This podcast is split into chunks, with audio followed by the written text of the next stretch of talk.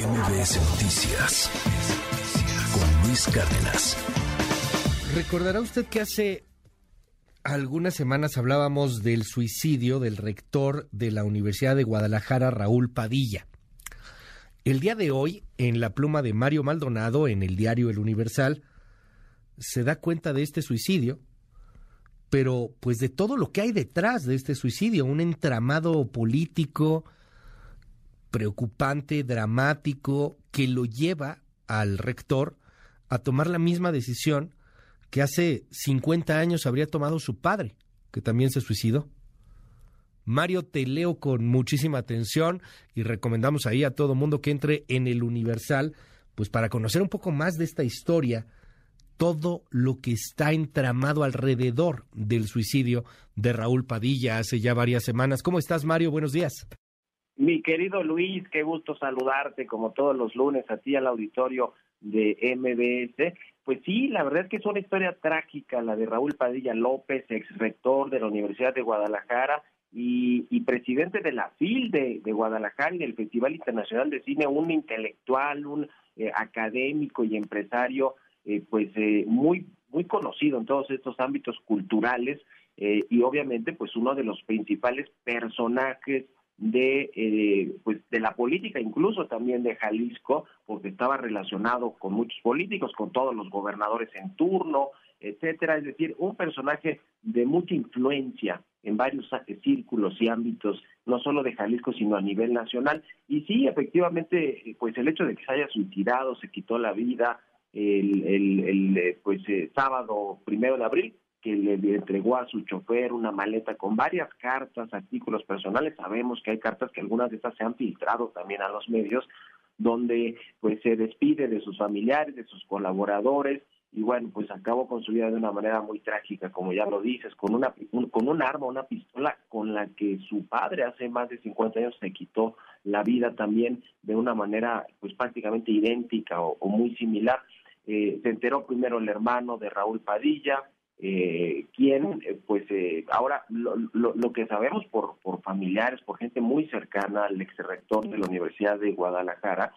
es que pues unos días antes de que sucediera este evento trágico del suicidio, él habría recibido un emisario del más alto nivel de poder, quien le habríamos, quien le habríamos dado expedientes que llevaban pues a eh, varias cosas que había hecho como rector y como presidente de la FIL y del Festival Internacional de Cine y, algunas otras cosas pues allá en, Guadalajara, Jalisco, queda claro en las cartas póstumas que se dieron a conocer eh, que no tenía una buena relación con el actual gobernador de Jalisco, Enrique Alfaro, de Movimiento Ciudadano, eh, incluso se habla de que cancelación de muchos contratos y de recursos públicos que obtenía la universidad y algunos, de, digamos, otras asociaciones en las que estaba involucrado Raúl Padilla López, eh, además de reclamar terrenos públicos que habían sido donados a la Universidad de Guadalajara y que, bueno, digamos, se enfrascó en un problema con Enrique Alfaro, pero también a nivel federal, ¿no? Con el propio eh, gobierno federal, el presidente López Obrador,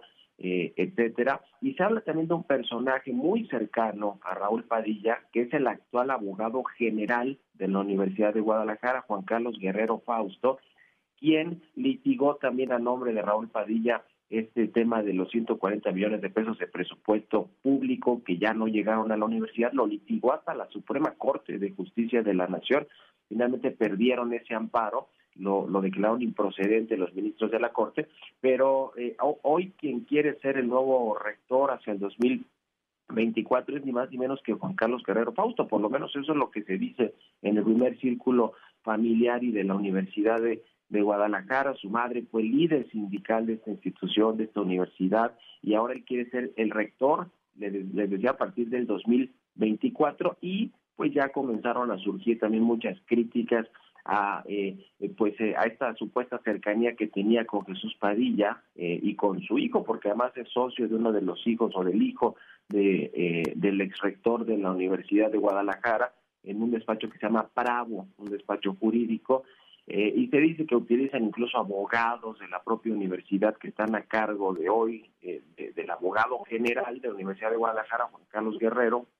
pues para resolver asuntos privados no de este despacho privado el, tema final, digamos, de toda esta eh, historia de este caso trágico, pero con muchos eh, entretelones, con, con muchos cabos que aún están sueltos. Eh, pues es que recientemente hace unos días se reunieron allá en Casa Jalisco el secretario de Gobernación, el todavía secretario de Gobernación Adán Augusto López, con el gobernador Alfaro, con el rector de la Universidad de Guadalajara que se llama Ricardo Villanueva, a quien quiere sustituir el próximo año Juan Carlos Guerrero Fausto, el abogado general, eh, y bueno, pues eh, hubo ahí una serie de acuerdos políticos para que Ricardo Villanueva no compitiera en la gubernatura de Jalisco por Morena eh, y pues que, que, se acabara, digamos, toda esta guerra, entre comillas, que hay dentro de la universidad, sobre todo a raíz de la muerte de Raúl Padilla. Se habla de que pues si se mantiene en su puesto también Juan Carlos Guerrero Fausto, el abogado general, y en sus intenciones de querer controlar la rectoría a partir del próximo año, pues todo este entramado eh, o, esta paz que buscan dentro de la institución, pues podría no llegar a buen término, pero detrás de todo esto me parece que hay todavía mucha espera que investigar de por qué se suicidó Raúl Padilla, un personaje muy connotado de los círculos educativos, académicos, culturales y políticos de Jalisco, mi querido Luis. Gracias, querido Mario. Pues vamos a seguir ahí muy de cerca este tema. Muy interesante el entramado que, que nos narras hoy en el Universal. Y ahí está para seguirte en tus redes sociales. ¿Cuáles son?